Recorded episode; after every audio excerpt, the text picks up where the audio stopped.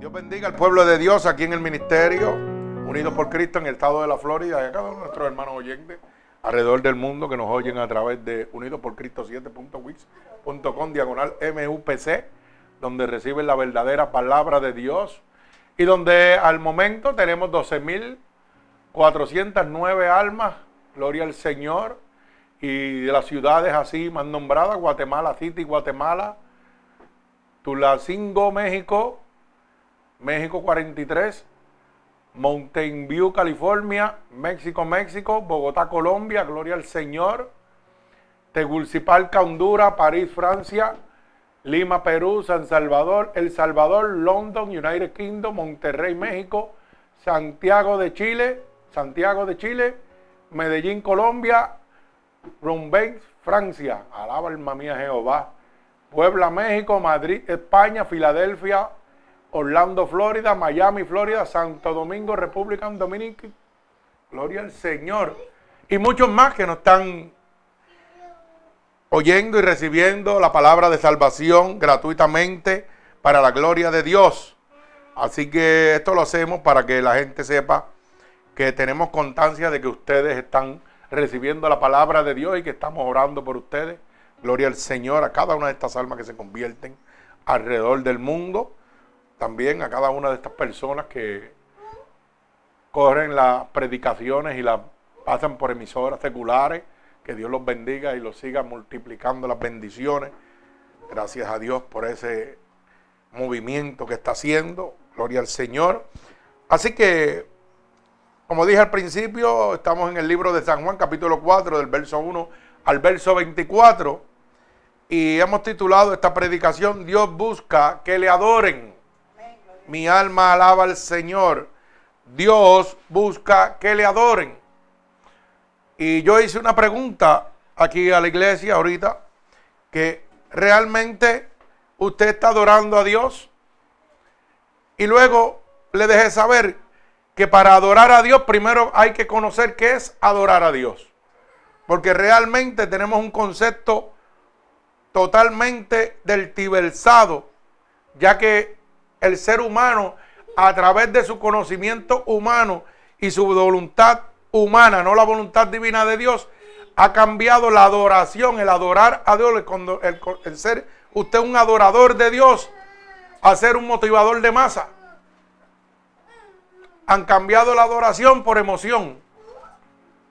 Y entonces, ¿qué sucede? Que nos llenan a nosotros de muchos artistas bonitos que cantan lindo, pero no tenemos adoración a Dios directamente. La adoración a Dios es una comunión entre el ser humano y Dios. Es un enlace divino entre dos almas. El espíritu y la alma del ser humano con el de Dios, con el Espíritu Santo de Dios. Pero hoy nos han enseñado que adorar es traer un cantante, brincar y saltar y que usted se sienta bien. Pero la Biblia nos muestra y nos relata que Dios solamente encontró un solo hombre que realmente le quería adorar. Y a través de esa palabra es que vamos a ver qué realmente es adorar a Dios. Adorar a Dios no es brincar y saltar. Adorar a Dios no es diezmar ni ofrendar, como nos están haciendo creer en este momento. La adoración es más profundo. Es una relación divina del hombre con Dios. Es el acercamiento del hombre a Dios. Es el método de nosotros recibir la gloria de Dios derramada sobre nosotros. En medio de una comunión. Una comunión que nadie lo puede llevar a usted. Usted tiene que llevarse solito a Dios. O sea que tiene que aprender a adorar a Dios para poder recibir esos galardones que Dios tiene para nosotros. Y a través de la palabra vamos a ver cómo personas en medio de situaciones difíciles empezaron a adorar y a creerle a Dios y a recibir sus milagros. O sea que el milagro se recibe a través de qué? De la adoración. De un sometimiento a Dios. De un creer totalmente en Dios. Mi alma alaba al Señor. No es llenarte de mucho aire acondicionado y de mucho brincoteo en la iglesia y de tener una relación con los hermanos, no, hermano. Dios te creó para algo más. Y ese algo más se llama adorar a Dios. Bendito sea el nombre de Jesús. Así que vamos a la palabra en el libro de San Juan, capítulo 4, verso 1 al verso 24. Y leemos la poderosa palabra de Dios. En el nombre del Padre, del Hijo y del Espíritu Santo y que el Señor añada bendición a esta poderosa palabra. Dice la palabra de Dios. Cuando pues el Señor entendió que los fariseos habían oído decir, Jesús hace y bautiza más sus discípulos que Juan. Aunque Jesús no bautizaba sino sus discípulos, salió de Judea y se fue otra vez a Galilea. Y le era necesario pasar por Samaria. Vino pues a una ciudad de Samaria llamada Sicar, junto a la heredad que Jacob dio a su hijo José. Y estaba allí en el pozo de Jacob. Entonces Jesús, cansado del camino, se sentó así junto al pozo. Era como la hora sexta. Vino una mujer de Samaria a sacar agua y Jesús le dijo, dame de beber pues sus discípulos habían ido a la ciudad a, comprar de comer. La mujer samaritana le dijo, ¿cómo tú, siendo judío, me pides a mí de beber que soy mujer samaritana? Porque judíos y, y samaritanos no se trataban entre sí. Respondió Jesús y le dijo, si conocieras el don de Dios ¿Y quién es el que te dice, dame de beber? Tú le pedirías y él te daría agua viva. La mujer le dijo, Señor, no tienes con qué sacarla y el pozo está hondo. ¿De dónde pues tienes agua viva? ¿Acaso tú eres mayor que nuestro padre Jacob, que nos dio este pozo del cual bebieron él, sus hijos y su ganado? Respondió Jesús y le dijo, cualquiera que bebiere de esta agua volverá a tener sed. Mas el que bebiere del agua que yo le daré, no tendrá sed jamás, sino que el agua que yo le daré, en él una fuente de agua que salte para vida eterna. La mujer, le dijo, Señor, dame de esa agua para que yo no tenga sed, ni venga aquí a sacarla. Jesús le dijo, ve, llama a tu marido y ven acá. Respondió la mujer y dijo, no tengo marido. Jesús le dijo, bien ha dicho, no tengo marido, porque cinco maridos has tenido y el que ahora tiene no es tu marido. Esto ha dicho con verdad. Le dijo la mujer, Señor, me parece que tú eres profeta. Nuestros padres adoraron a este monte y vosotros decís que en Jerusalén es el lugar donde se debe adorar. Jesús le dijo, mujer, créeme que la hora viene cuando ni este monte ni en, Jerusalén adoraréis al Padre. Vosotros adoráis lo que no sabéis. Nosotros adoramos lo que sabemos. Porque la salvación viene de los judíos. Mas la hora viene y ahora es cuando los verdaderos adoradores adorarán al Padre y el Espíritu en verdad. Porque también el Padre tales adoradores busca que le adoren. Dios es espíritu y los que le adoran en espíritu y en verdad es necesario que le adoren. Mi alma alaba al Señor. Gloria a nuestro Señor Jesucristo. Fíjate que Jesús va a Samaria, donde Jesús como judío, ¿verdad? Y el pueblo judío y los samaritanos no se llevaban entre sí.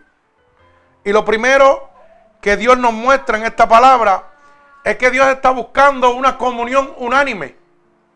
No importa, para que usted lo pueda entender, la religión que tú perseveres.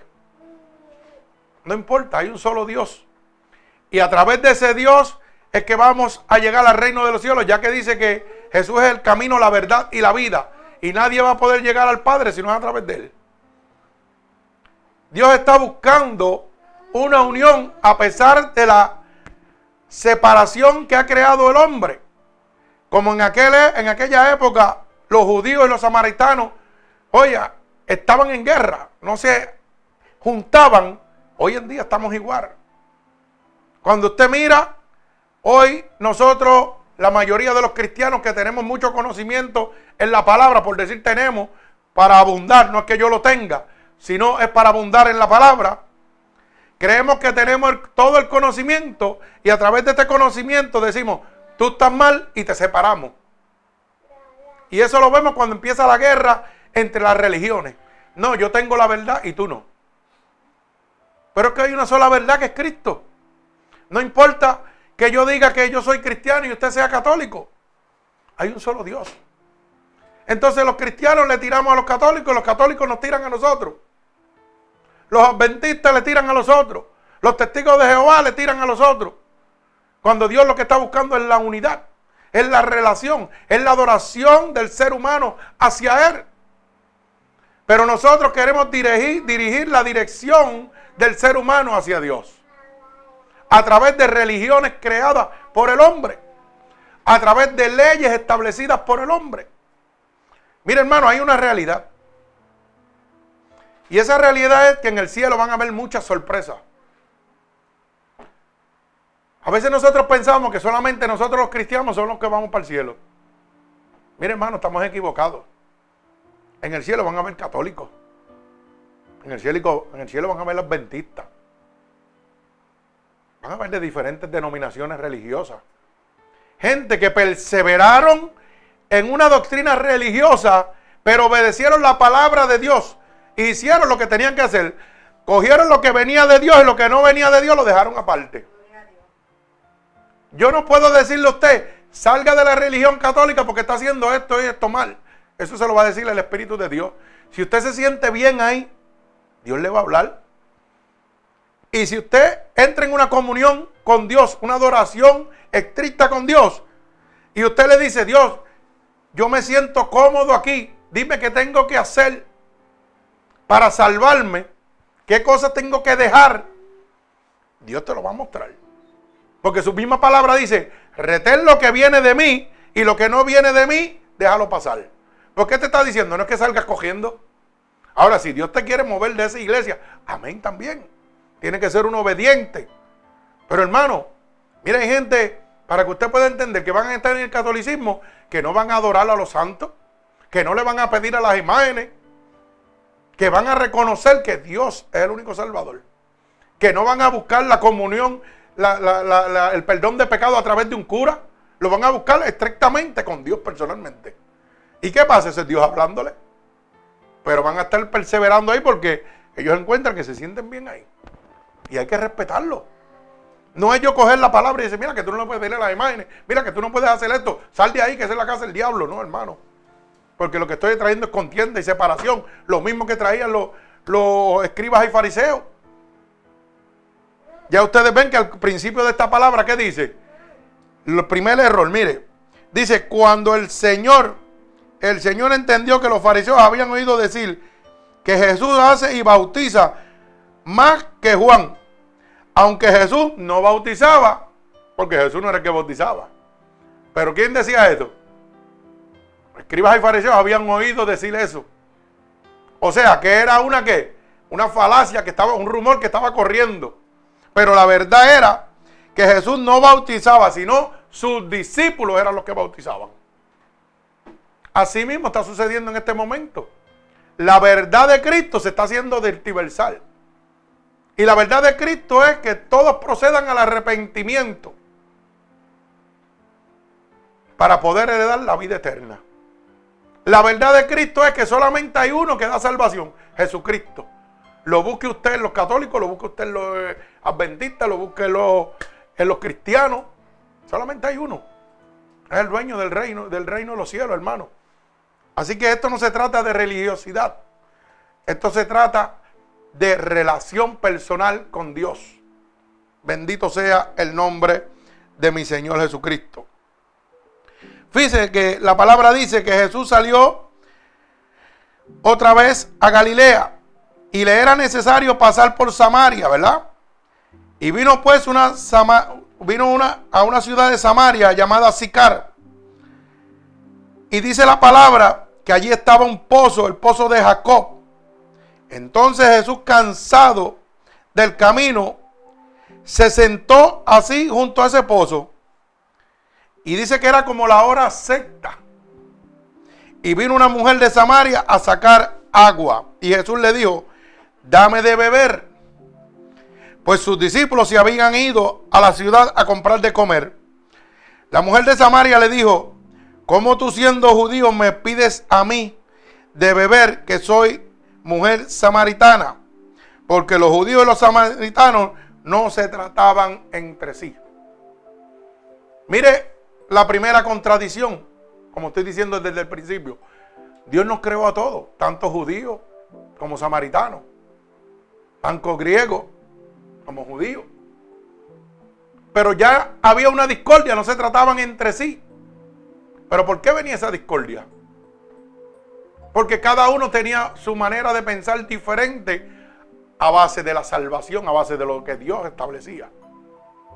Los samaritanos pensaban de una manera y los judíos pensaban de otra. Como está sucediendo ahora mismo. Los católicos piensan de una manera, los adventistas piensan de otra, los testigos de Jehová piensan de otra, pero hay una sola realidad, hay una sola ley. Y esa ley usted la va a conseguir entrando en qué? En una oración personal con Dios, en una búsqueda personal con Dios. Porque mientras usted se guíe por el hombre va a estar perdido. Por eso dice la Biblia, maldito el hombre que confíe en otro. Por eso yo le digo, no confíe ni en mí que estoy predicando. Confíe en la palabra de Dios. Cuando yo estoy predicando, usted tiene una Biblia, búsquelo. Porque yo puedo deltiversar la palabra para beneficio propio, como lo están haciendo ahora. Como pasó en el principio, está pasando ahora mismo.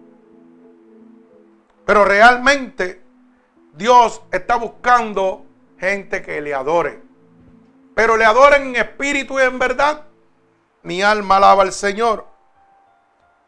Fíjese que Jesús le respondió a esta mujer samaritana. Si conocieras el don de Dios y quién es el que te dice, dame de beber, tú le pedirías y él te daría agua viva.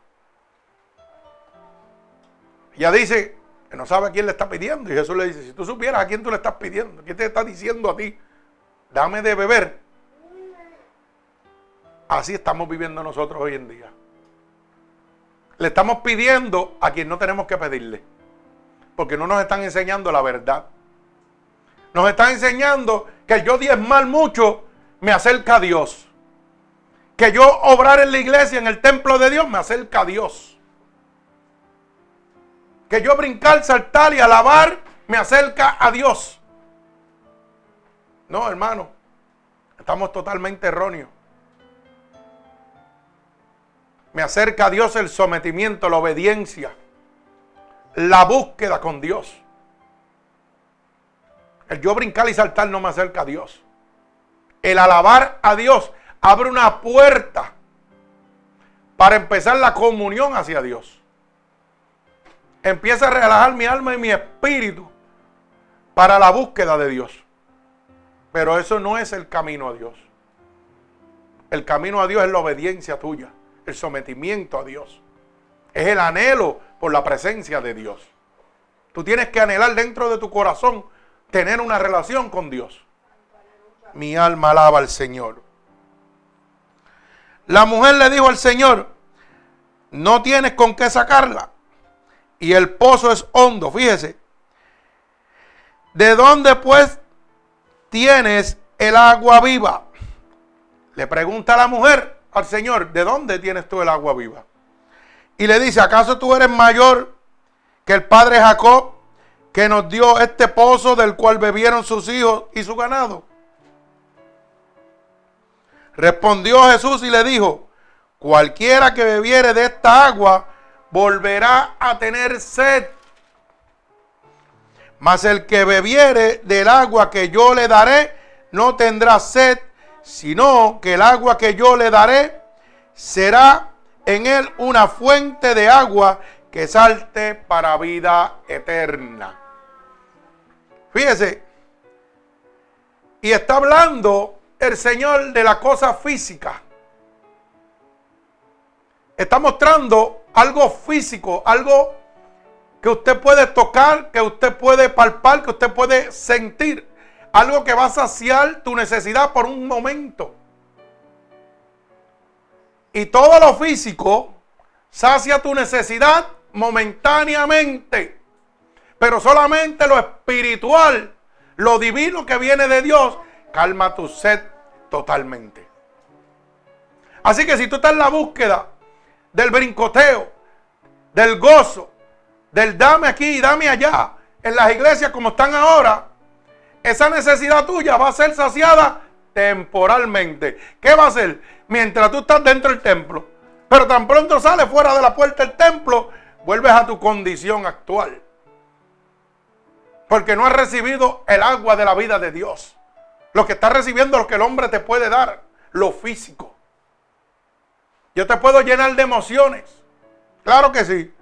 Y darte mucha teología y comerte el cerebro. Pero cuando salgas de esa puerta para afuera, vas a ser la misma persona. Vas a tener sed. Pero cuando el Espíritu de Dios te toca, no vuelves a ser el mismo nunca jamás. ¿Por qué? Porque tu sed ha sido saciada. Bendito sea el nombre del Señor. Lamentablemente hoy en día nos interesa más las cosas físicas y que podemos ver que las cosas espirituales de Dios. Y para yo recibir el poder divino de Dios, hermano, tengo que buscar una adoración extrema y personal con Dios. Una adoración que no me la puede dar el hombre, que solamente la puedo conseguir yo. Pero si usted no me enseña que esa adoración es solamente a través del Espíritu de Dios, por eso dice la palabra, donde está el Espíritu de Dios hay libertad. Hoy no hay libertad en las iglesias, ¿sabe por qué? Porque no está el Espíritu de Dios. Porque no hay agua que dé vida. Lo que hay es física. Lo que hay es mucho comedero de cerebro, mucha motivación humana, pero la voluntad de Dios no está ahí. Por eso es que recurren al brincoteo, al salto, al baile, al gozo, al dame, al toma. Y sugestionan tu mente diciendo que tú ofrendando, diezmando, haciendo cosas grandes para el templo, le estás dando a Dios. Pero ¿qué tú le puedes dar a Dios? Dueño del oro y la plata, del mundo y los que en él habitan. Dios no necesita nada de ti. Y en eso, fíjate, yo aplaudo mucho a las iglesias católicas. Las iglesias cristianas se han convertido en un monopolio de dinero. Que lo que hacen es explotar a la gente que realmente buscan de Dios. Mire, la iglesia católica usted va y, y ofrenda si le da la gana y si no le da la gana no ofrenda. Y nadie lo critica, nadie lo está mirando, ni nadie lo está explotando. Y eso es de, oiga, poner conciencia a nosotros. Ellos van, se sientan, oyen la palabra y se acabó. Y si tengo un pesito lo doy, si no lo tengo no lo doy. Y voy a buscar palabra de Dios. Y entonces, ¿por qué yo tengo que venir a la iglesia y me tienes que estar recalcando que tengo que darte el 10% de lo que yo me gano? ¿Por qué yo tengo que decirte eso? Y eso es lo más que predican. No hay una predicación que no termine en el diezmo. No hay una predicación que no termine en la ofrenda. Mire, hermano, desde que yo me convertí, Dios me dijo a mí claramente: al que yo llamo, yo respaldo. Yo no necesito pedirle a nadie. Dios toca el corazón de las personas. Yo no tengo que pasar un gaso filazo. ¿Mm? No, hermano, yo no tengo que pasar lo que es bíblico, sí, pero yo creo en lo que Dios me dio. Entonces venimos y decimos a las personas, mire, ¿sabe qué? La obra de Dios hay que pagar luz, hay que pagar esto, hay que pagar el templo, hay que pagar un montón de cosas. Necesitamos su diezmo, sea como sea. Y le hacen creer que con usted y hermano está adorando a Dios. Porque se lo estás dando a Dios. No, hermano, tú no le estás dando nada a Dios. ¿Sabe lo que es de Dios? Tu alma y tu espíritu. Eso es de Dios. Y tú tienes la autoridad de decidir a quién tú se la dejas. Tú eres capitán de tu alma y dueño de tu destino. Yo mi alma la dirijo donde yo quiera. Y mi destino se lo entrego a quien yo quiera. Es lo único que es mío. Por eso dice, el mundo y los deseos pasan, pero el que hace la voluntad de Dios permanece para siempre. O sea que todo lo que está aquí va a pasar. Pero qué pena que estamos deltiversados totalmente. Y nos hacen creer que adorar a Dios es darle todo a la iglesia. Es darle todo al pastor. Es darle todo a la congregación. Es trabajar en la iglesia. No, hermano, eso no es adorar a Dios. No hay nada que yo le pueda dar a Dios, dueño del oro y la plata. ¿Qué usted le puede dar? Dígame que usted puede darle al dueño del oro y la plata del mundo y los que en él habitan. Mi alma alaba al Señor. Bendito sea el nombre de Dios. Fíjese que la mujer le dijo al Señor, dame de esa agua para que no tenga yo sed, ni venga aquí a sacarla. ¿Qué le está diciendo? Que reconoce en ese momento que esa agua que le va a entregar le va a calmar la sed totalmente. ¿Qué está diciendo? Para que usted lo pueda entender. Que espiritualmente no va a tener que ir a otro lado. Que Dios le va a proveer todo lo que necesita. Por eso dice la palabra, busca el reino de Dios y su justicia y todas las cosas te han de ser añadidas. Físicamente ya decía, para que yo no tenga que venir aquí a sacar más agua. Pero era que Dios le iba a suplir todo lo que necesitaba. Porque ella entendía que todo procedía de Dios. Ella entendía que aquel hombre que estaba allí tenía el poder para hacer lo imposible. Porque no necesitaba una vasija ni una soga para sacarle el agua. Por eso le dice, si tú supieras quién te está pidiendo. Así estamos nosotros, que no sabemos ni conocemos quién es Dios todavía. ¿Sabe por qué? Porque las iglesias se han encargado de conocer que nosotros conozcamos al hombre y al pastor, al evangelista, pero no a Dios. Y entonces ponemos nuestras esperanzas en una iglesia.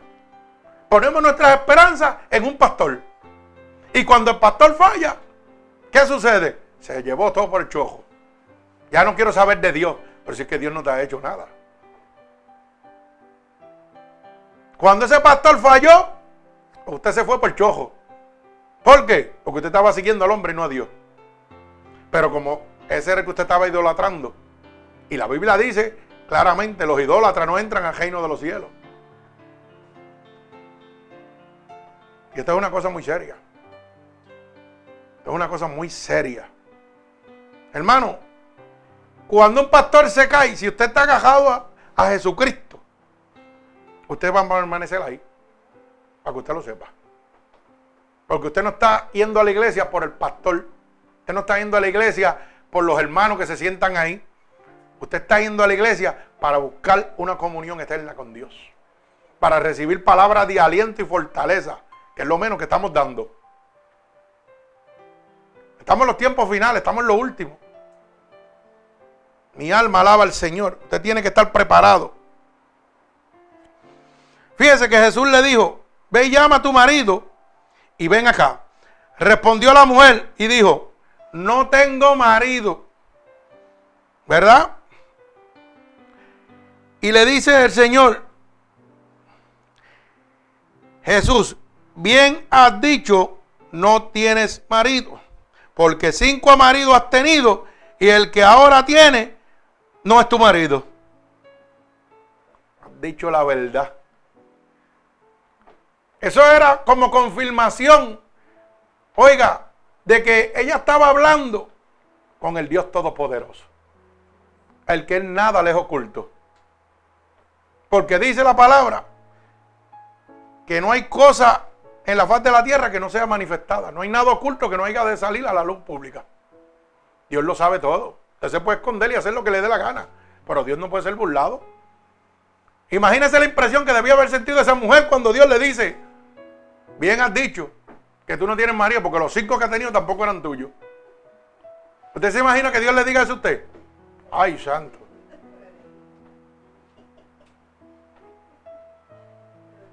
Pero no, no se rían mucho. No se rían mucho. Porque así ha pasado con muchos de nosotros. Tal vez con mujeres, tal vez con nosotros los hombres también. A nosotros los hombres también cuando teníamos por ahí las aventuras. ¿O usted que piensa que Dios no nos está hablando? Claro que nos está hablando. Bien ha dicho, mujeres tenía y ninguna era tuya. Mi alma alaba al Señor. Le dijo a la mujer, Señor, me parece que tú eres profeta. Porque Dios estaba declarando su poderío. Un poderío que es accesible a cada uno de nosotros. Por eso le dice a la mujer, si tomas del agua que yo te voy a dar, no vas a tener sed nunca jamás. ¿Por qué? Porque Dios está mostrando que ese poder es accesible a usted y a mí. No solamente a gente que son evangelistas, profetas, como se llaman ellos, sino a todo el mundo. Aquella mujer que era una mujer pecadora, porque si había tenido cinco maridos no eran de ella. ¿Qué era? Una adúltera. Como es usted, como soy yo. Pero por la sangre de Cristo, ya no estamos en eso. Gloria al Señor. Fuimos libertados de todo eso. Pero lo que está mostrando es la accesibilidad a Dios. Aquella mujer no tuvo que ir a una iglesia a coger clases bíblicas, a coger muchos institutos y muchas cosas para entender que aquel era Dios. Y que aquel hombre podía transformar su vida. No, hoy llegamos y lo primero es, no, usted tiene que ser un discípulo, usted tiene que ser un líder, usted tiene que ser esto. Hermano, ¿por qué? Enséñame a Cristo y dame a Cristo. Y déjame saber que Cristo es accesible a todas personas, que no hace accesión de personas, que es bien fácil llegar a Él. Solamente tengo que ir y clamarlo. Dice, clama a mí y yo te voy a responder. Por eso esa mujer le dijo, dame de esa agua. Dame de esa agua. ¿Y cuántos hoy quieren decirle a Dios, dame de esa agua? Esa agua que calma la sed eternamente. No de lo físico. Yo no quiero más de lo físico ni lo, ni lo que puedo ver. Yo quiero de lo espiritual. ¿Cuántos hoy en el día de hoy han tomado la decisión de decirle, Señor, ya yo estoy cansado de ver el brincoteo, el salto, las cosas físicas, las cosas humanas. Lo que quiero ver es lo espiritual, lo que tú me puedes dar, lo que nadie me puede quitar. Como dice tu palabra, lo que la polilla y el orín no corrompen. Lo que los ladrones no miran y hurtan, lo que nadie me puede tocar. Mi alma alaba al Señor. Bendito su santo nombre. Fíjese que claramente dice el verso 20, nuestros padres adoraron a este monte y vosotros decís que en Jerusalén es el lugar donde se debe adorar. Jesús le dijo, mujer, créeme, que la hora viene cuando ni en este monte ni en Jerusalén adoraréis al Padre. Mi alma alaba al Señor. La gente está disputando porque es aquí y no es allá. Es en aquella religión y no es en esta que te vas a salvar. Pero dice el Señor que la hora viene y no va a ser ni aquí ni allá. Va a ser donde tú estés en comunión con el Espíritu de Dios. La hora se está acercando, hermano. Y no es ni la iglesia católica, ni la iglesia cristiana. Es el que adore en espíritu de verdad. Ese es el que realmente va a encontrar el reino de los cielos. Mi alma alaba a Cristo. Bendito sea el nombre de Dios. Dice la palabra, vosotros adoráis lo que no sabéis. Nosotros adoramos lo que sabemos, porque la salvación viene de los judíos. Mas la hora viene y ahora es cuando los verdaderos adoradores adoran al Padre en espíritu y verdad. Porque está bien que el Padre tales, tales adoradores busca que le adoren. Oiga bien lo que dice la palabra. La hora viene. Y cuando los verdaderos adoradores adoran al Padre en espíritu y en verdad. O sea, el tiempo se acerca. Y va a ser el momento donde los verdaderos adoradores de Dios, mire cómo dice, verdaderos adoradores. Y yo me pregunto, ¿por qué especifica tanto los verdaderos adoradores? Porque el Señor sabía de antemano que todo esto iba a ocurrir. Que iban a haber falsos adoradores. Que iban a introducir herejías ocultas para que usted pensara que adorar a Dios era ofrendar, era diezmar, era brincar en las iglesias, era trabajar para la iglesia como un esclavo. Eso no es adorar a Dios, hermano. Hoy la gente habla y todo el mundo cuando usted lo encuentra en la calle, lo primero que le dice, ¿cuántos hermanos usted tiene en la iglesia? Como si la cantidad o el volumen o la grandeza del templo fuera lo que le va a dar la salvación a usted. Ah, yo no voy para allá porque tú lo que tienes son cuatro gatos, diez gatos en tu iglesia. Y tu iglesia es en una casa. Y entonces crean en su mente, porque la humanidad está así, Mientras más grande la iglesia, más cerca estoy de la salvación. Así estamos pensando. Porque el ser humano vive de grandeza. Así vive el ser humano, de grandeza. Y entonces, ¿qué pasa? Mientras más grande la iglesia, más grande la estafa. ¿Y por qué? Mire, mi hermano, hay una necesidad y esto es claro. Y yo quiero que usted lo entienda. Una iglesia con 500 mil, 10 mil miembros, un pastor no puede suplir esa necesidad. Para que usted lo sepa. Tendría que dar 10, 10 cultos y todavía no lo suple. Y la gente anhela tener 500 mil, 2 mil, 3 mil, 5 mil, 10 mil.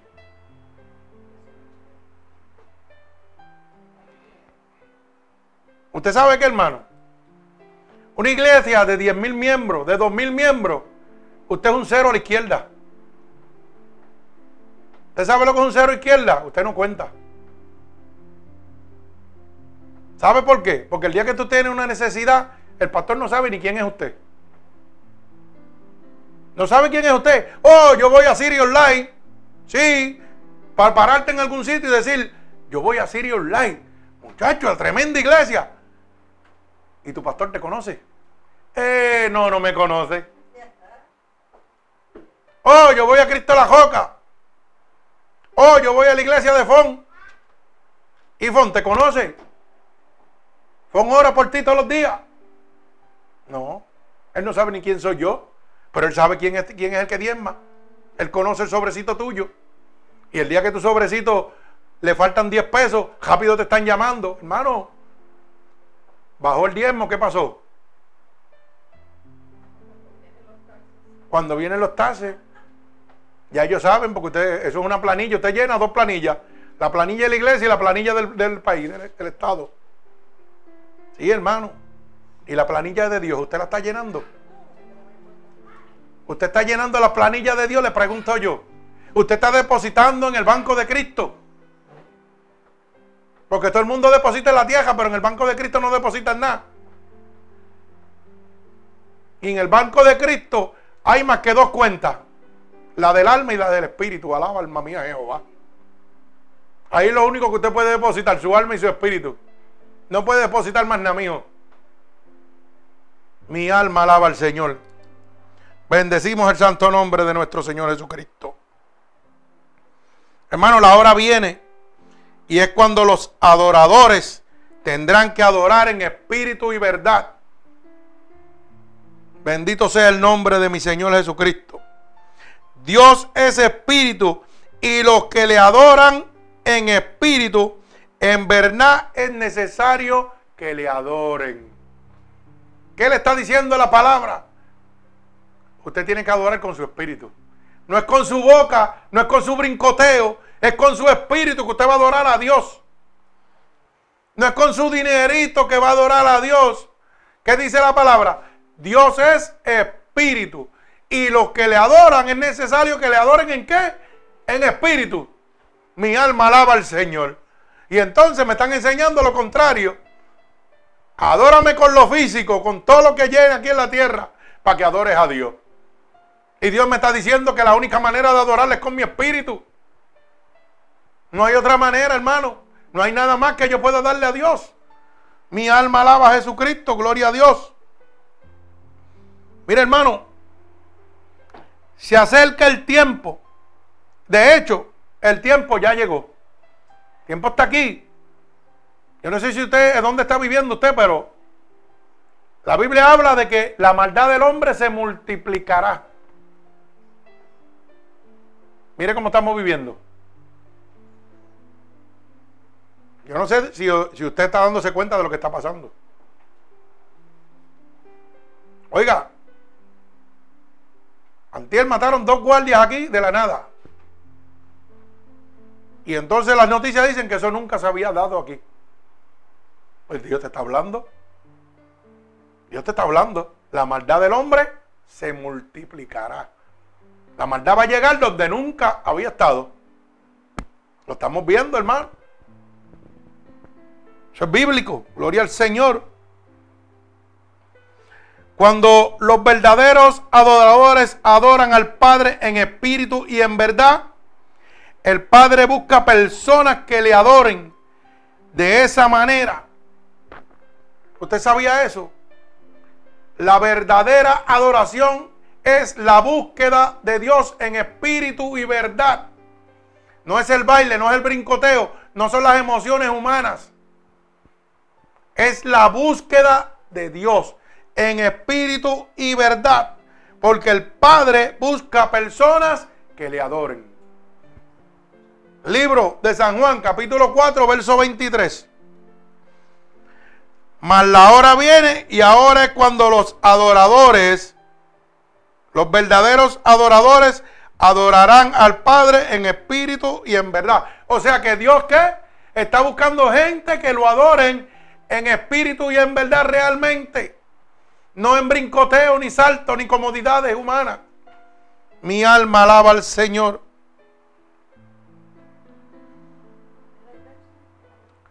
El verso es San Juan 4:23. O sea que la verdadera adoración no es lo que yo había aprendido a través de este caminar por ahí en diferentes iglesias. La verdadera adoración es la búsqueda en espíritu y en verdad. Mi alma alaba al Señor. Mira hermano, un adorador no es una persona que sabe adorar, o sea, no es una persona que sabe cantar, que sabe brincar, que sabe saltar, eso no es un adorador. Hoy usted va en concierto y lo primero que dicen, el gran adorador. Sí, porque todo el mundo que canta ahora es un adorador. Sí, pero si no llega a los guariquiques, el dinero, ya no adoran. Pero la Biblia dice que el verdadero adorador es el que busca a Dios en espíritu, ¿verdad? No hay otra manera. O sea que es la búsqueda de mi espíritu con el espíritu de Dios. Eso es adorar a Dios. No es lo que me están enseñando por ahí. Mi alma alaba al Señor. Sino una persona que adora a Dios es ese que lo adora en todo tiempo y con todo su ser. Y Dios está hablando cuando Él se refiere a los cantantitos estos que están por ahí, que se llaman adoradores.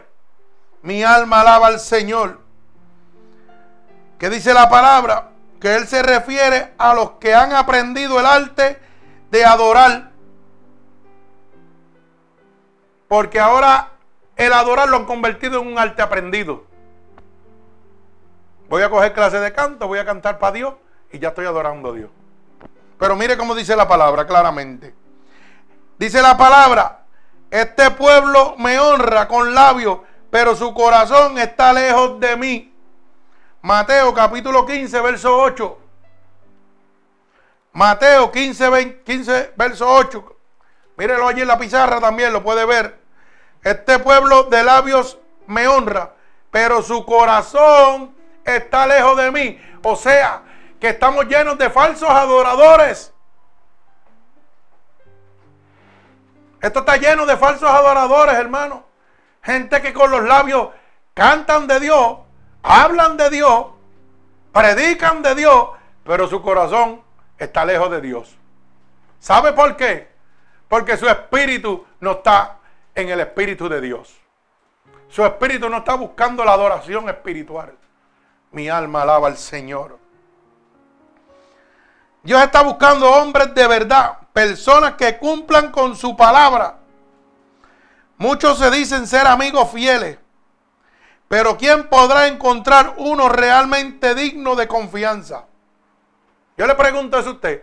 Muchos se dignan de ser amigos fieles y reales, pero ¿quién podrá encontrar uno digno y de confianza? Mi alma alaba al Señor. Mire cómo dice Proverbios capítulo 20, verso 6.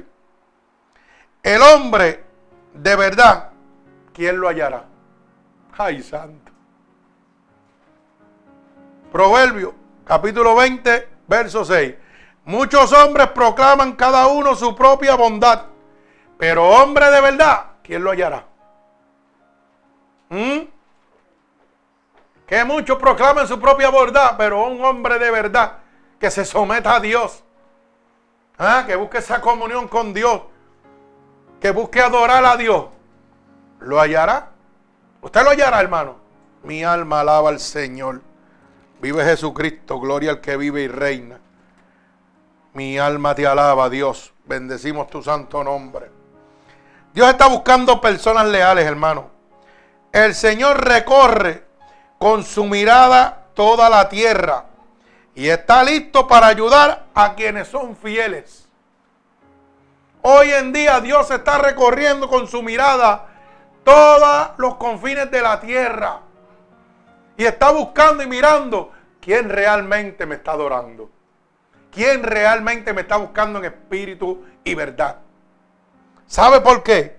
Porque es promesa suya. Oiga, es promesa de Dios ayudar a quienes le son fieles a Dios. Si usted es fiel a Dios y usted lo está buscando en espíritu y verdad, totalmente, dice Segunda de Crónicas, capítulo 16 y verso 9. Mire cómo dice, porque los ojos de Jehová contemplan toda la tierra para mostrar su poder a favor de los que tienen corazón perfecto para con él. Mi alma alaba al Señor. Segunda de Crónicas, capítulo 16, verso 9. Repito, los ojos de Jehová contemplan toda la tierra para mostrar que su poder. ¿Y qué dice? Su poder lo va a mostrar a favor de quién? De nosotros. A favor de los que tienen el corazón perfecto con Él. Oiga la palabra. Corazón perfecto. O sea, una pura adoración. Dice claramente, locamente has hecho esto. Bendito sea el nombre de Dios. Locamente has hecho esto. Has hecho en esto porque de aquí en... Sigue. De aquí en adelante habrá más guerra contra ti. O sea, cuando Dios está buscando, mire, su mirada está sobre toda la tierra. Y en este momento estamos en los principios de dolores. Viene la gran tribulación. Y Dios está buscando esos adoradores. ¿Para qué? Para derramar sobre ellos qué? Su poder y cuidarnos en todo momento. Pero son verdaderos adoradores. No son gente que están brincando, saltando y engañados. Son gente que realmente se van a someter a la palabra de Dios. A los decretos, estatutos y mandamientos que Dios dejó establecido en su palabra. Eso es ser un verdadero adorador. Mi alma alaba al Señor. Dios en este momento está buscando a todos estos adoradores para ayudarlos en espíritu y verdad. ¿Usted quiere una verdadera ayuda? Viene del cielo. No la busque en la tierra, viene del cielo. ¿Usted quiere una verdadera cobertura? Viene de Dios, viene del cielo. Pero para eso usted tiene que tener un corazón perfecto con Dios. Eso no es que voy a la iglesia, brinco y salto y ya estoy bien con Dios. No, no, hermano, no. Eso es que mi corazón tiene que estar conforme a la voluntad de Dios. Conforme a sus palabras. Y de esa manera yo voy a tener el galardón que Dios ha prometido para mí. Que es derramar su poder y su gloria sobre nosotros en el momento de la aflicción. Por eso su palabra dice, vendrán tribulaciones, pero los hijos de Dios que no van a ser tocados. Pero para usted no ser tocado, tiene que estar perfecto con el corazón de Dios. Tiene que estar perfecto con el corazón de Dios, no con el corazón de la iglesia, no con el corazón del pastor, no buscando favoritismo. Es perfecto con el corazón de Dios. Eso es un verdadero adorador. Estar buscando la perfección con el corazón de Dios. ¿Usted lo puede entender? Mire qué sencillo, un verdadero adorador es buscar la perfección con el corazón de Dios. Eso es todo. Debo buscar la perfección en mí para que esté conforme al corazón de Dios. Eso es ser un adorador. Mi alma alaba al Señor. Dios está buscando gente de oración. En Ezequiel capítulo 22, verso 30. Dice, y búsqueme entre, y busqué entre ellos hombres que hicieran vallado, que se pusiesen en la brecha delante de mí a favor de la tierra para que yo no la destruyera y no lo hallé. Ay, santo. Y dice la palabra, repito, Ezequiel capítulo 22, verso 30. Y busqué entre ellos hombres que hiciesen vallado y que se pusieran en la brecha delante de mí a favor de la tierra para que yo no la destruyese y no lo hallé. O sea que Dios está buscando que hombres de oración. Hoy en día, hermano, eso es lo menos que hay. Hoy en día lo menos que hay son hombres de oración. Y Dios dice que está recorriendo toda la tierra con su mirada buscando. Buscando, hermano, y lo menos que hay es oración en las iglesias. Porque las iglesias lo que se han convertido lamentablemente es un club social. Donde llegamos, brincamos, saltamos, nos conocemos los hermanos, compartimos y nos vamos. Y ya cumplí y me senté en el sillón y Dios sabe que hoy domingo vine a la iglesia. Ya puedo brincar y saltar. Pero dice la palabra que Dios está buscando que gente de oración porque cuando Dios sacó a los mercaderes de la palabra, ¿qué dice la palabra? Dice la palabra que dijo, la casa de mi padre es casa de oración. Y ustedes la han convertido en cueva de ladrones. ¿Y por qué dice cueva de ladrones? Porque lo que se estaba era comprando y vendiendo en el templo de Dios, que era un sitio para orar. ¿Y qué está sucediendo hoy en día? Las iglesias están llenas de compra y venta. Iglesias que tienen hasta joyería dentro de la iglesia. Eso no es compra y venda. Hoy tengo que vender el capujo y bacalaíto para, que para, hacer un templo. Mercadeando en la casa de Dios. Eso llora ante los ojos de Dios, hermano. Entonces dice que Dios los llamó y que Dios los respalda. No, los respalda las alcapujas y los bacalaos que están vendiendo. No es Dios el que los está respaldando. Sí, hermano. Esto es así, esto es una realidad. Si Dios me respalda, ¿por qué yo tengo que vender bacalao y el en la casa de Dios? Explíquemelo. Para yo abrir un templo tengo que vender capuje y bacalao en el templo de Dios, en la casa de Dios, que Dios sacó los mercaderes. Dice que había intercambio de moneda, que habían gallinas y todo allí vendiendo y todo. ¿Hay alguna diferencia? No hay ninguna diferencia, hermano. Son cuevas, compra y venta, cuevas de ladrones. Porque yo tengo que tener una joyería dentro de una iglesia. Porque yo tengo que tener una biblioteca para venderle los libros a usted dentro de una iglesia. Alquile un local fuera por allá y venda todo lo que usted quiera vender. Pero la casa de, Dios es casa de oración. Y es lo menos que hace. La gente llega y no oran cuando entran a las iglesias. No le piden a Dios. No, me voy a sentar, hermano. ¿Cómo está? Mira, tráete la, la de Avon, pásamela. Eso lo he vivido yo, hermano. Gente en la casa de Dios pasando la jevita de Avon de banco en banco. ¿Mm? ¿Te puede creer eso? Y hablamos de que tenemos la sana doctrina. Pero usted sabe que eso yo no lo he visto en la iglesia católica. La gente se sienta tranquilito a lo suyo. Aunque no lleven su Biblia, a lo mejor le metan cuatro mentiras de algunas cosas. Pero usted no ve el mercadeo ahí adentro. No ve esa gente mercadeándose. Que mercadean de otra manera. Pero nosotros somos más frescos todavía. ¿Mm? Nosotros somos más frescos, que pasamos esta revista de Evo de banco en banco. Hermana, mira, este es lo que tengo para la semana que viene. Y el pastor, el pastor predicando, que tenga oído que oiga, pastor predicando y ¿sabe qué? Y la hermana pasando la javistita. Mira, hermana, apúntamelo ahí lo que tú quieras. Así estamos viviendo. Bendito sea el nombre de mi Señor Jesucristo. Gloria al Señor. Así que Dios está buscando en este momento gente de oración. Y dice la palabra que buscó y no los halló. Gente que intercedieran, oiga bien, para que el castigo que era que inminente, Dios no lo cumpliera. Y dice que no lo halló. Y entonces hoy la gente quiere venir y hacer un clamor a Dios para que pare una queja que es inminente, porque está establecido en la palabra de Dios.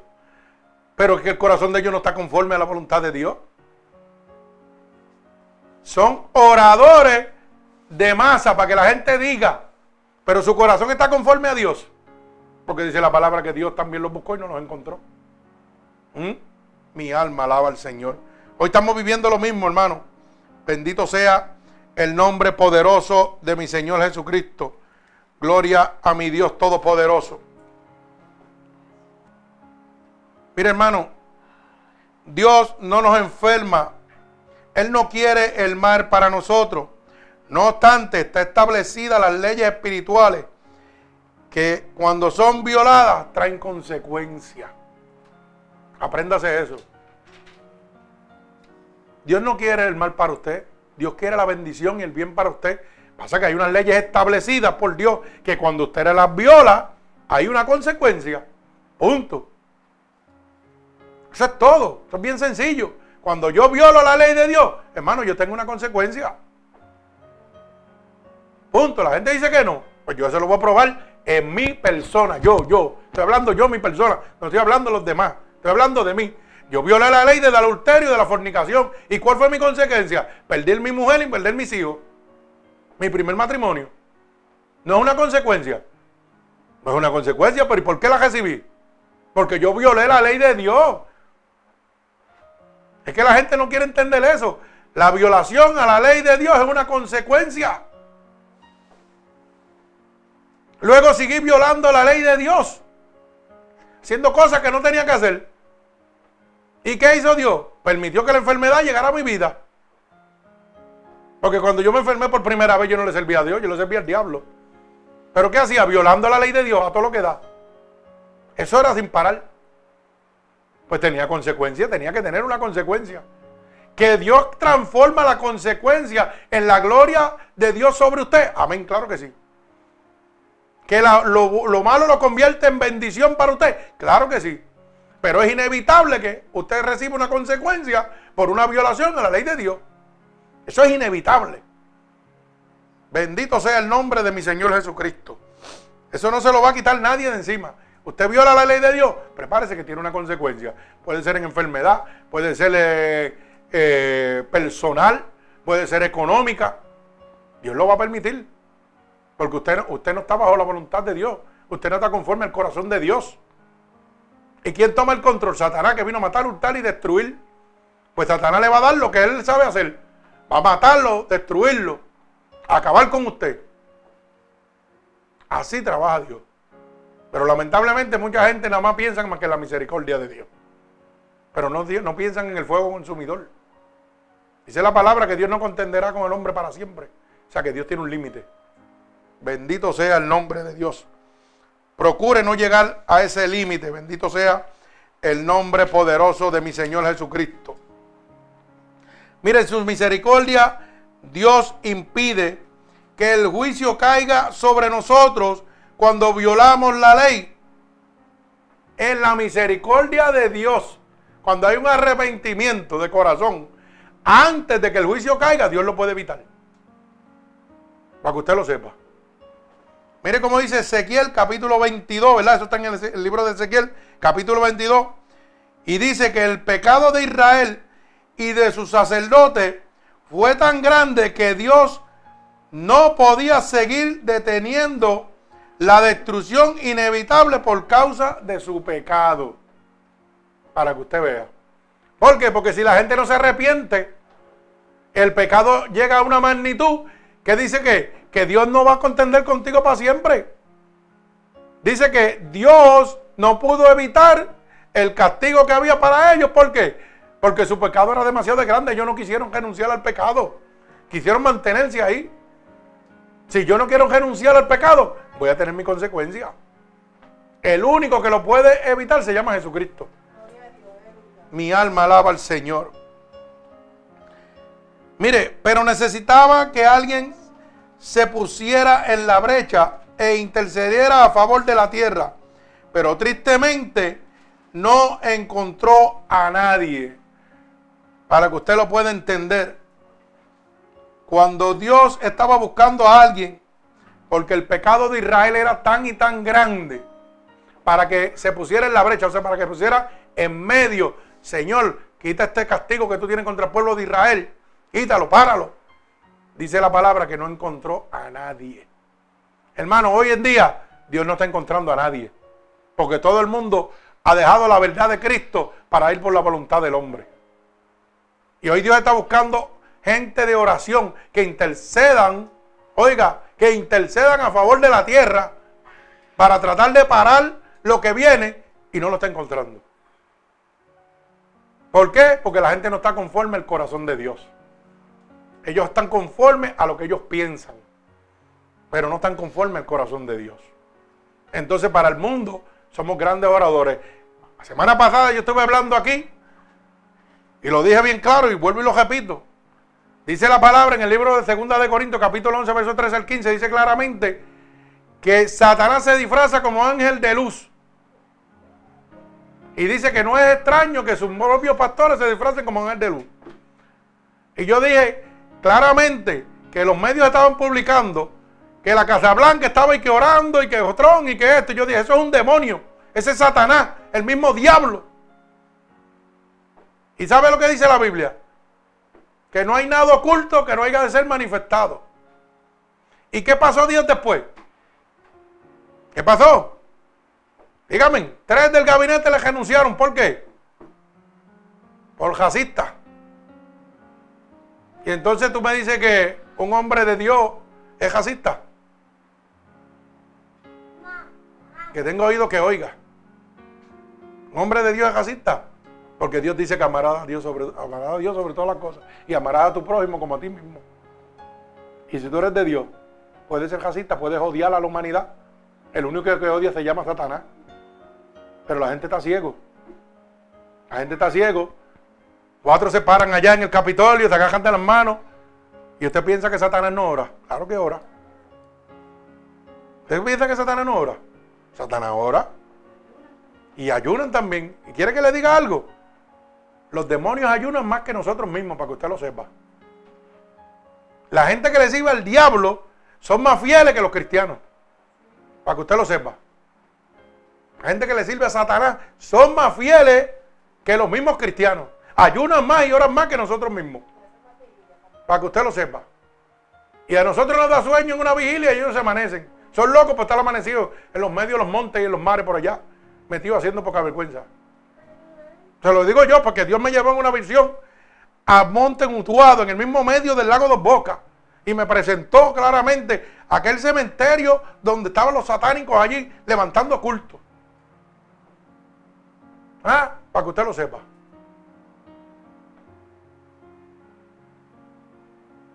Plena hora de la noche, 3, 4, 5 de la mañana, y ellos adorando y nosotros durmiendo. Para que usted lo sepa. ¿Ah? Y nosotros pensando, ah, yo no voy porque mañana tengo que trabajar. A ellos no les importa. Esa gente se meten ahí y olvídese. Así que no se equivoquen. No se me equivoquen. Bendito sea el nombre de mi Señor Jesucristo. Dios estaba buscando a alguien que intercediera en la brecha como está buscando hoy en día, hermano. Gente que intercedan, que se pongan a favor de la tierra en el medio, que se pongan a favor de la humanidad en el medio y no lo está encontrando, hermano. Hoy lo que hay son falsos profetas, mercaderes de la palabra, gente que no están orando, que se presentan en una iglesia, predican, pero no oran, no le ayunan a Dios, no se someten. Así estamos viviendo. Bendito sea el nombre de Dios.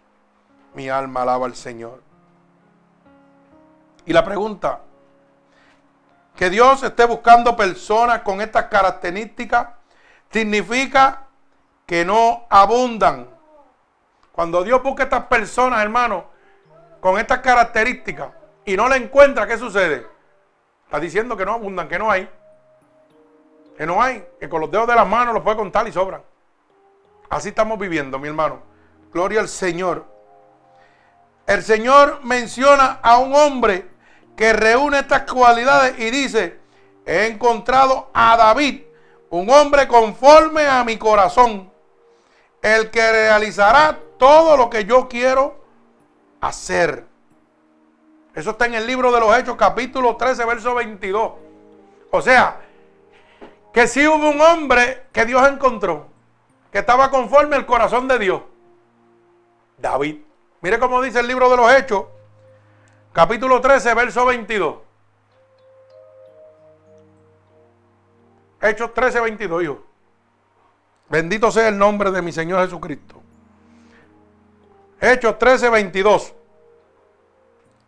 Mi alma alaba al Señor. Gloria a Dios. Ahora sí.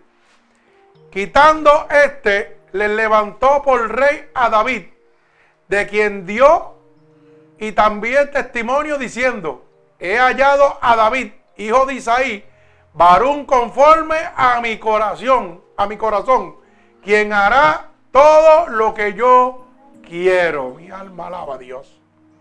Oiga bien, Dios estaba buscando como está buscando personas conforme al corazón de Dios.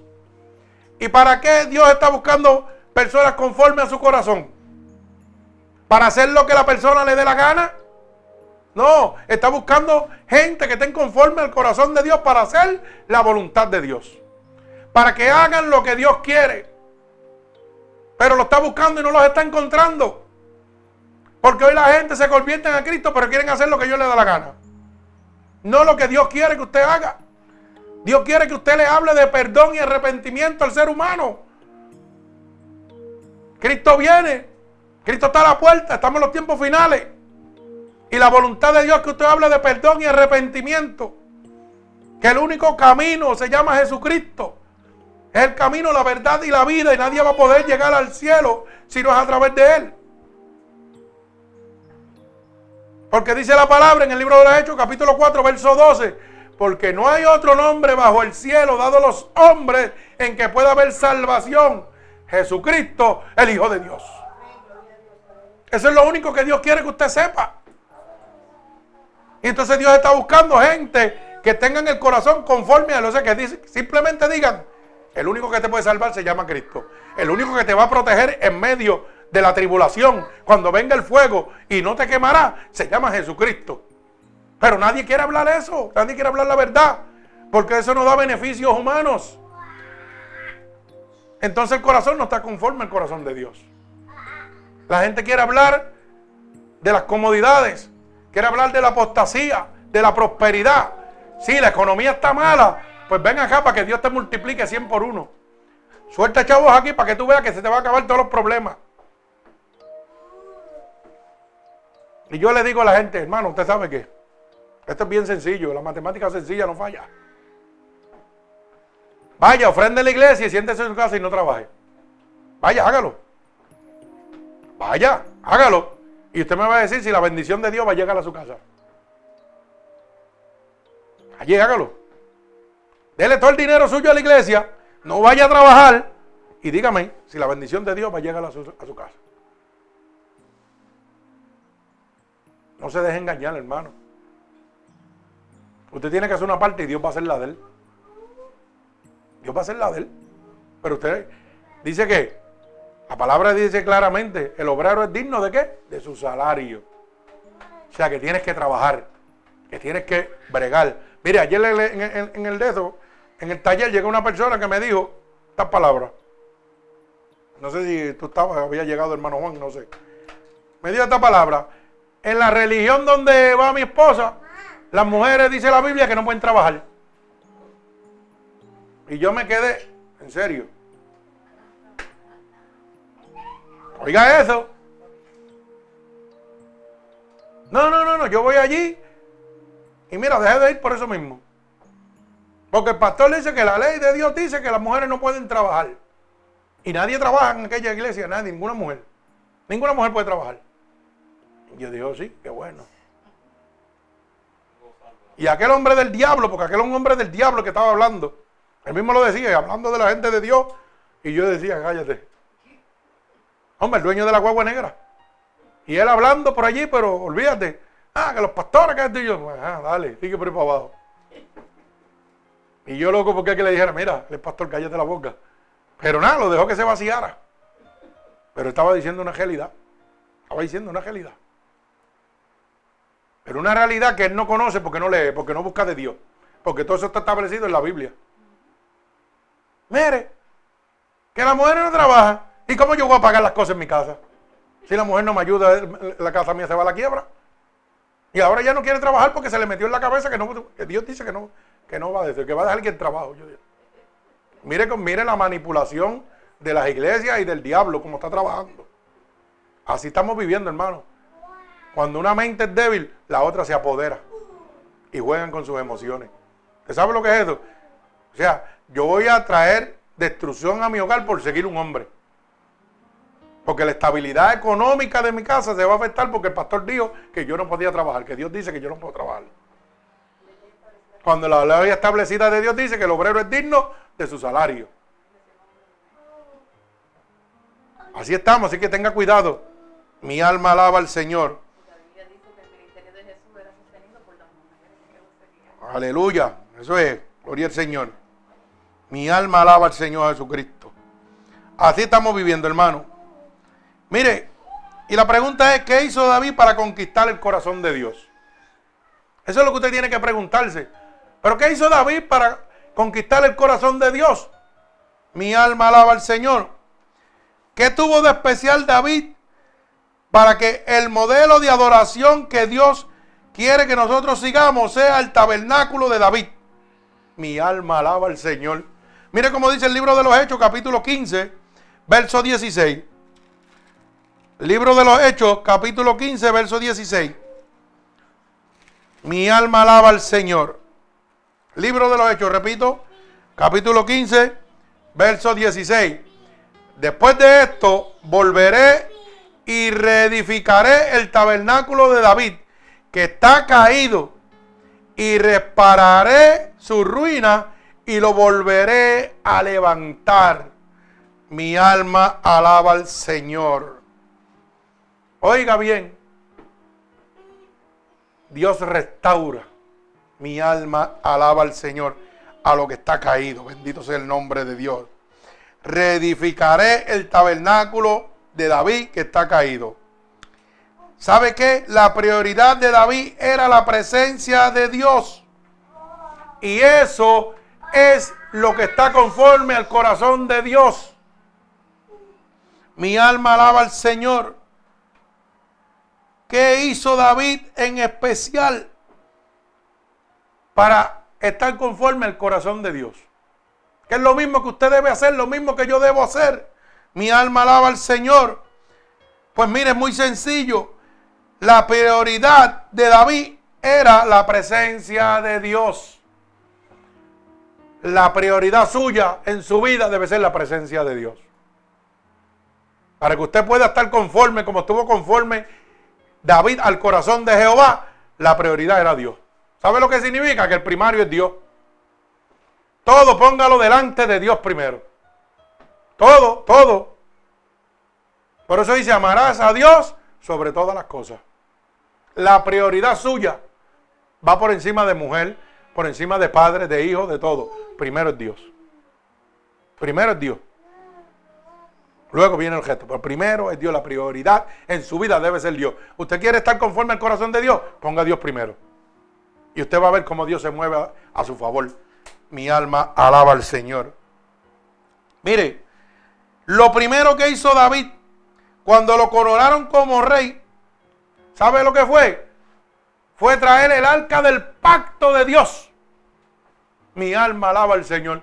David era un cuidador de ovejas y Dios lo convirtió en rey. ¿Sucesor de quién? De Saúl. Y lo convirtió en rey. Y mire lo primero que él hace.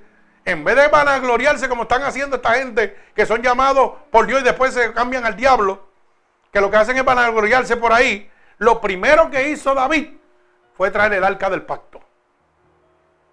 ¿Mm? Fue lo primero que hizo. Él, él podía haber gozado de todas las riquezas que tenía en ese momento. No, no, no. Lo primero que dio fue el primario a Dios. Bendito sea el nombre poderoso de mi Señor Jesucristo. Fue el traer el arca del pacto, el lugar donde Dios habitaba. Esa era su prioridad. Lo primero que usted tiene que hacer, hermano, para estar en conforme al corazón de Dios, es traer a Dios donde usted habita. Mi alma alaba al Señor. Dice la Biblia que el único hombre que Dios encontró sobre la faz de la tierra conforme al corazón de Dios fue David. ¿Y por qué fue? Porque trajo a Dios a dónde? A su casa donde la habita. ¿Usted quiere estar conforme al corazón de Dios? Llévese a Dios para su casa. Llévese a Dios donde usted habita. No importa que no sea su casa. No importa, pero usted habita ahí. Lléveselo ahí. Ande con Cristo todo el tiempo. Lleve el arca del pacto con Dios. Ahí, mire, ahí con usted en todo momento. Y usted va a ver cómo el corazón suyo se pone conforme a la voluntad de Dios.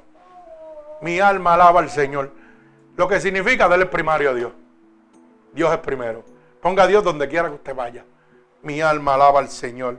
Vive Jesucristo. Gloria a Dios. La pasión de David era la casa de Dios. Eso era lo que apasionaba a David. Hoy a mí me apasionan los carros, me apasionan algunas cosas. Claro que sí, humanamente. Pero mi primera pasión debe ser Dios. ¿Usted quiere estar conforme al corazón de Dios? Sea apasionado por Dios. Busque primero el reino de Dios y su justicia y todas las cosas les van a ser añadidas. Todo Dios se lo va a dar. Bendito sea el nombre de Dios. Lo que le pidió al Señor y lo que más anhelaba era vivir en la casa del Señor. Mire eso, un hombre convertido en rey, David. Lo que más él anhelaba era vivir en la casa de Dios. Eso era lo que él anhelaba. Y si yo quiero hoy día estar conforme al corazón de Dios, necesito anhelar estar en el reino de los cielos con Dios. Eso es lo que usted tiene que meter en su corazón en todo momento. Anhele estar en la casa de Dios con Él. Él ha prometido un lugar donde Él está para que estemos nosotros con Él. Ese reino prometido, el cielo. Yo estuve ahí y volví. Ese reino es cierto, una realidad. ¿Sabe qué? Anhel estar ahí. ¿Usted quiere estar conforme al corazón de Dios? Anhel estar con Dios. Dele el primario a Dios siempre. Y el primario no es que va a diezmarle a la iglesia todo lo que usted se gana. El primario es entregarle su alma y su espíritu totalmente a Dios, porque dice, y los que me adoran, que me adoren en qué? En alma y en espíritu.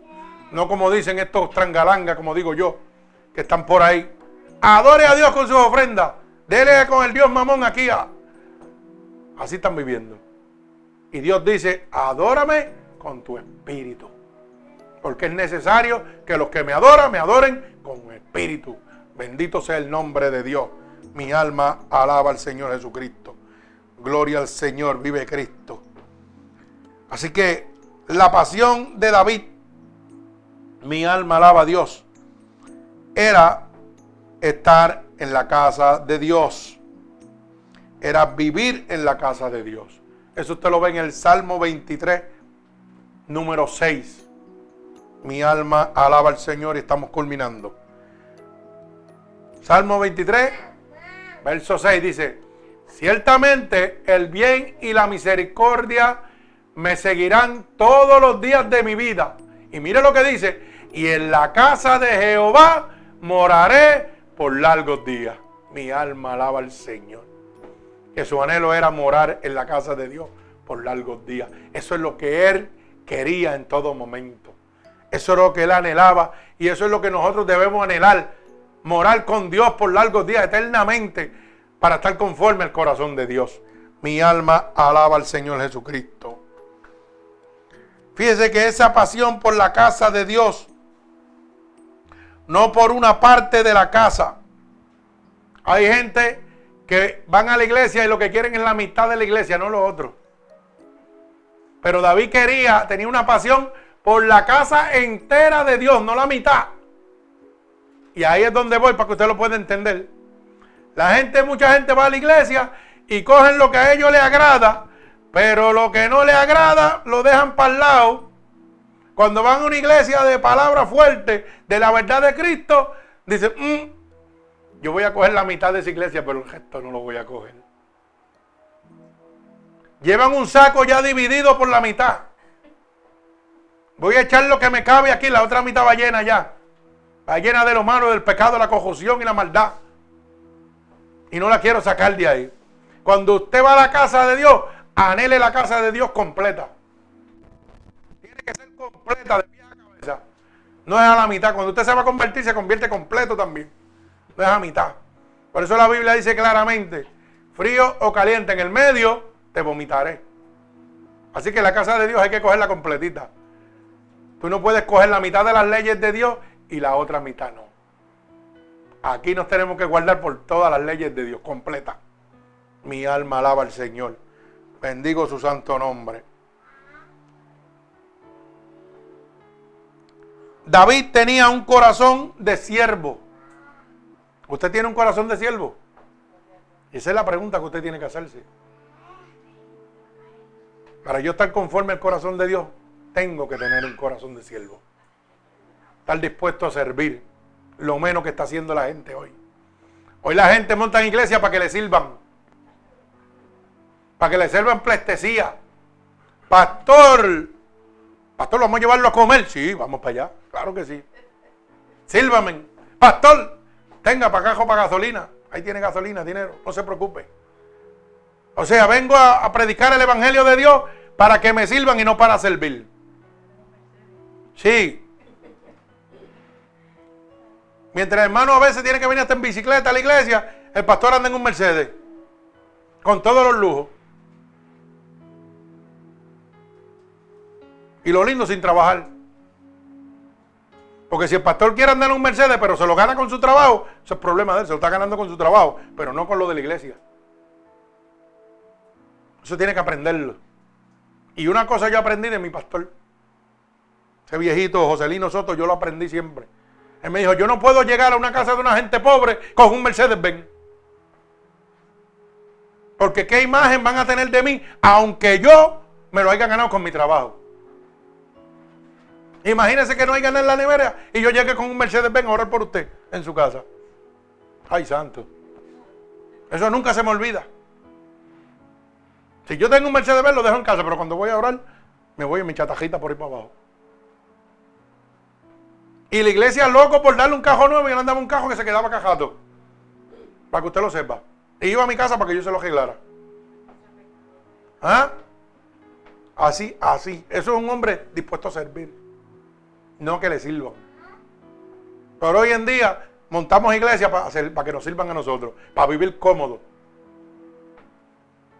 Hermano, usted sabe que llora ante los ojos de Dios que haya una feligresía de 100, 200 miembros. El pastor viviendo cómodo y hay gente sentado en la iglesia que no tienen un vaso de leche en su casa.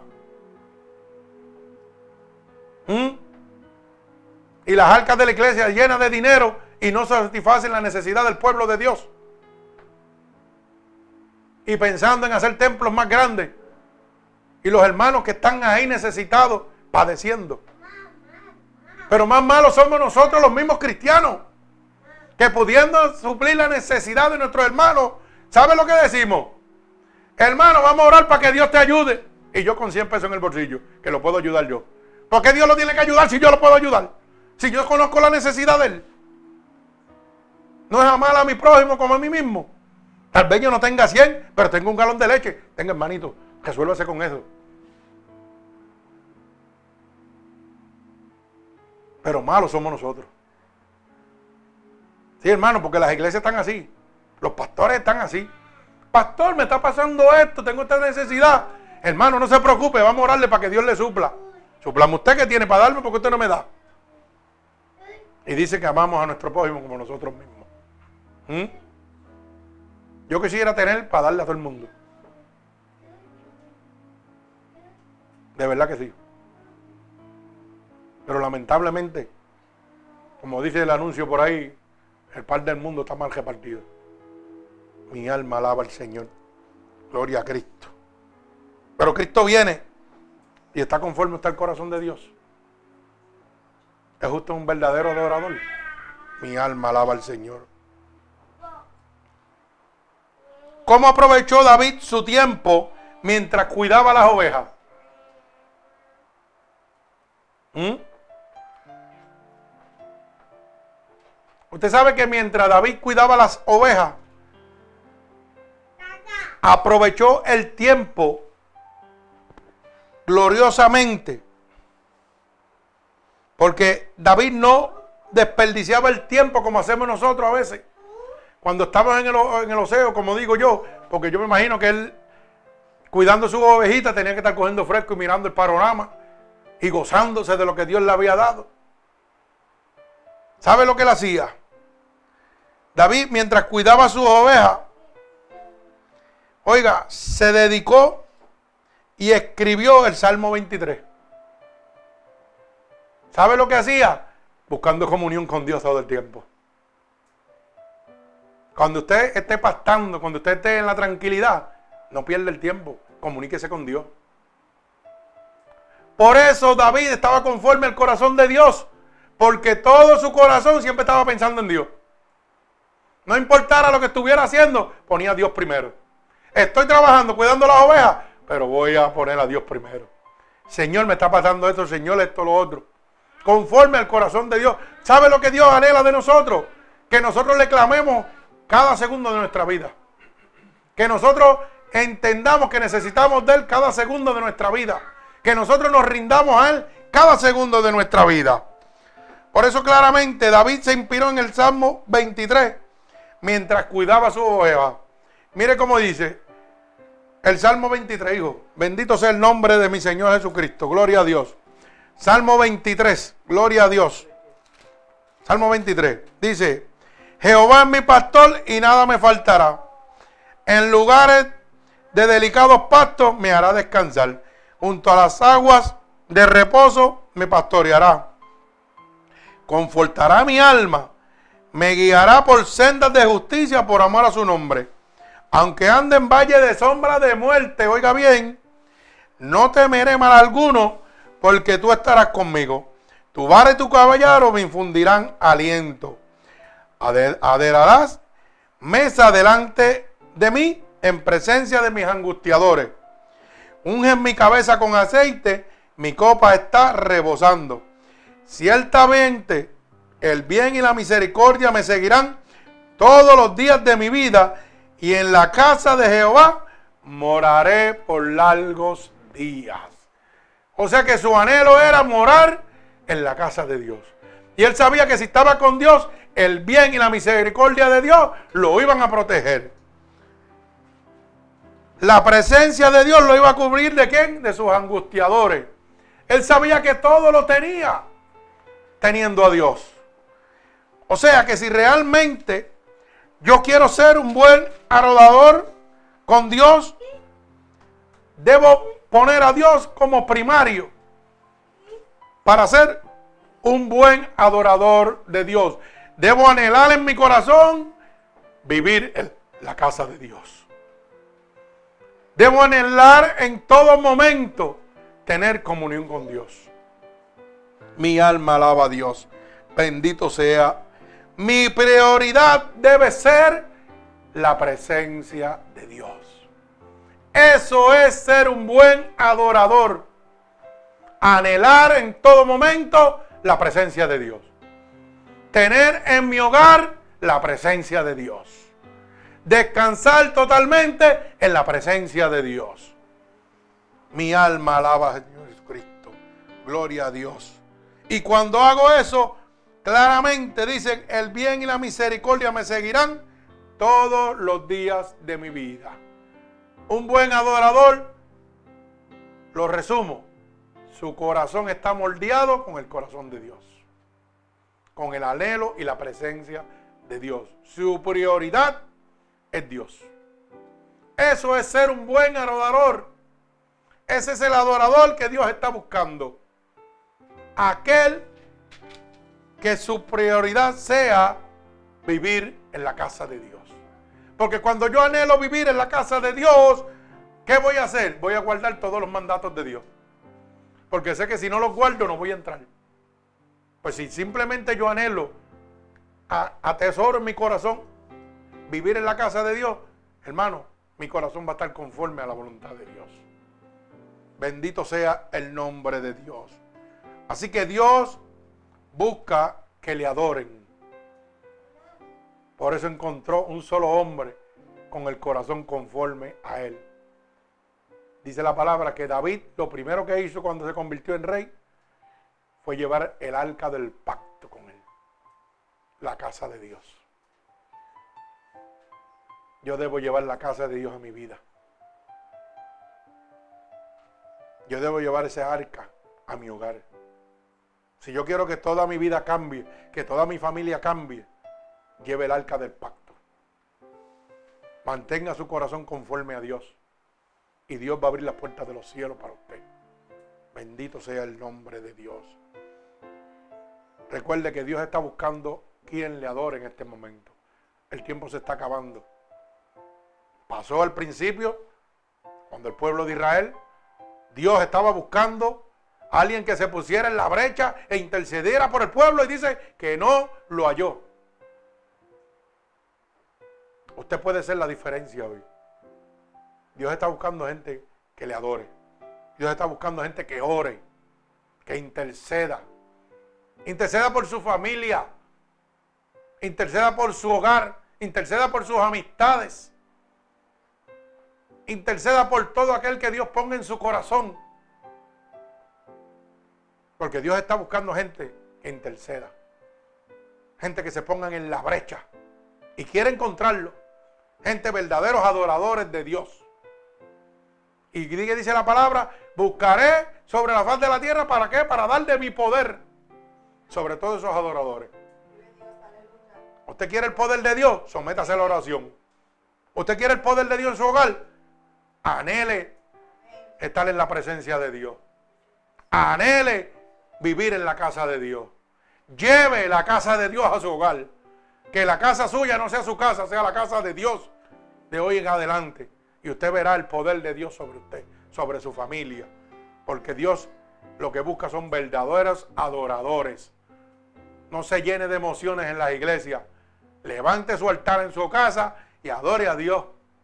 Antes de acostarse, vamos a orarle a Dios, al Todopoderoso que me ha dado vida en esta noche. Dele gracias a Dios. Usted no tiene que saberlo, hacerle una oración grande. ¿Qué es orar? Hablar con Dios. Hay gente que dice, ay, yo no oro porque yo no sé orar. No, si tú no tienes que orar, tú lo que tienes que decirle, ¿sabe qué, mi amor? Siéntate aquí conmigo. Vamos a darle gloria a Dios. ¿Sabe qué, marido? Siéntate aquí conmigo. Antes de irnos a acostar, Señor, gracias por todo lo que has hecho. Reconocemos que tú tienes el poder. Ya se acabó. Que todo se mueve bajo tu voluntad. Ni una hoja se mueve sino por tu voluntad. Eso le agrada a Dios. Porque Dios lo que quiere es que le adoren. Y cuando usted reclama y declara delante de Dios, no tiene que estar convertido, no tiene que estar visitando una iglesia, no tiene que conocer la palabra de la la Z, lo único que tiene que hablarle a Dios. Reconozca a Dios como hizo David.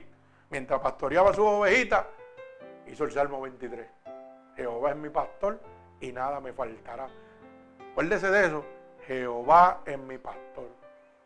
Y nada me va a faltar. ¿Qué, estoy, qué hacía David? Agradeciéndole a Dios. Tú eres el que me guía y a mí nada me falta. Todo lo tienes tú para mí. Gloria al Señor. Así que bendito sea el nombre de Dios. Si en este momento hay alguien que quiera convertirse en un verdadero adorador de Dios y ha entendido que esta palabra realmente le ha abierto la luz del entendimiento a usted, realmente usted estaba equivocado por las enseñanzas que le habían dado de lo que era un adorador, lo único que tiene que repetir conmigo en este momento es estas palabras. Señor, en este momento he entendido que realmente es un adorador, Señor. Tu palabra dice que los que le adoran es necesario que le adoren en espíritu y en verdad. Y en este momento, Padre, yo te pido perdón porque no tenía conocimiento de lo que era adorarte. Por eso te pido perdón en este momento por mis pecados que he cometido a conciencia e inconscientemente.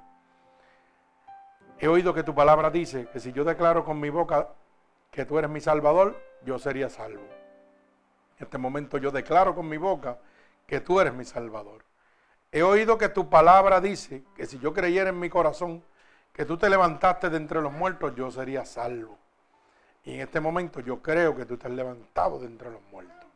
Por eso te pido que me escribas en el libro de la vida y no permitas que me aparte nunca más de ti. Señor, mira cada una de estas personas que en este momento, Dios, han querido convertirse en verdaderos adoradores tuyos, Señor, que se han aceptado como tu único y exclusivo Salvador. Yo te pido, Señor, que tú te llegues a ellos en este momento y los llenes de tu gracia, de tu poder, de tu unción y de tu misericordia, Señor, en este momento, Padre. Que las corrientes de agua viva emanen sobre ellos en este momento como confirmación de que tú los recibes en este momento como hijos tuyos. Padre, yo, por el poder y la autoridad que tú me has dado, yo declaro un regalo del cielo para cada uno de ellos en este momento.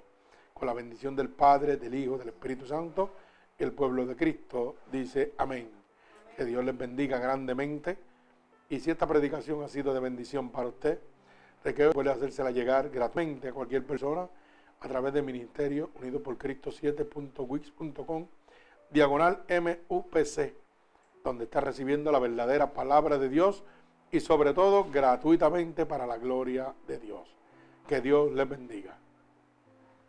Así que en este momento, hermano, esta es la palabra que Dios tenía para